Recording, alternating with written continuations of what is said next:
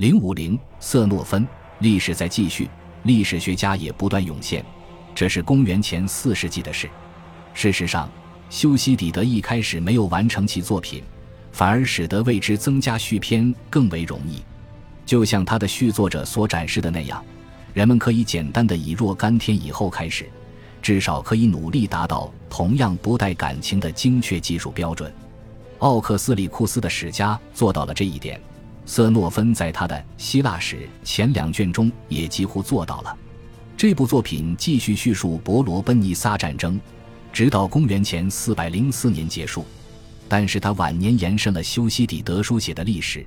直到公元前362年的曼提尼亚战役，包括了斯巴达在希腊的领导时期、斯巴达的衰落、推败的短暂领导。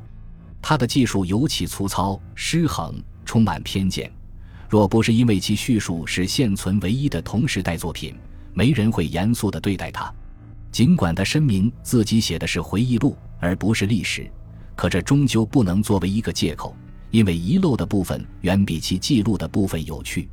不幸的是，瑟诺芬也践行了修昔底德的标准，作为一个目击者并参与了这些事件，但是又完全缺少了悲剧主题，即斯巴达人生活方式为何失败。而这恰恰是他自己完全有能力解释清楚的。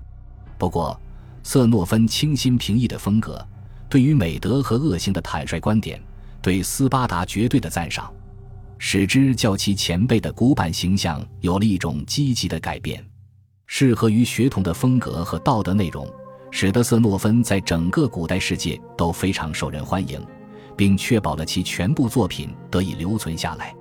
其中许多作品都与历史沾边，《远征记》是一个青年男子的冒险故事，一万名希腊雇佣军穿越波斯帝国腹地的远征，是由这次行动的一位领导者讲述的。《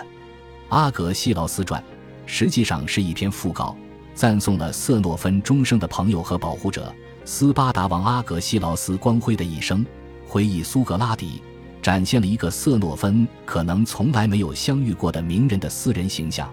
这种文学回忆录的传统可一直追溯到公元前五世纪。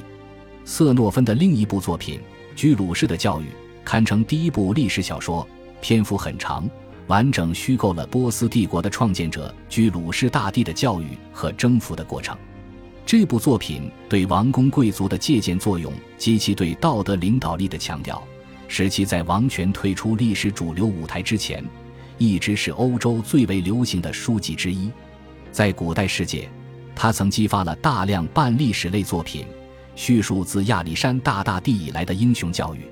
但是，东方人更倾向于对异国情调的描述，而不是道德说教。公元前四世纪早期，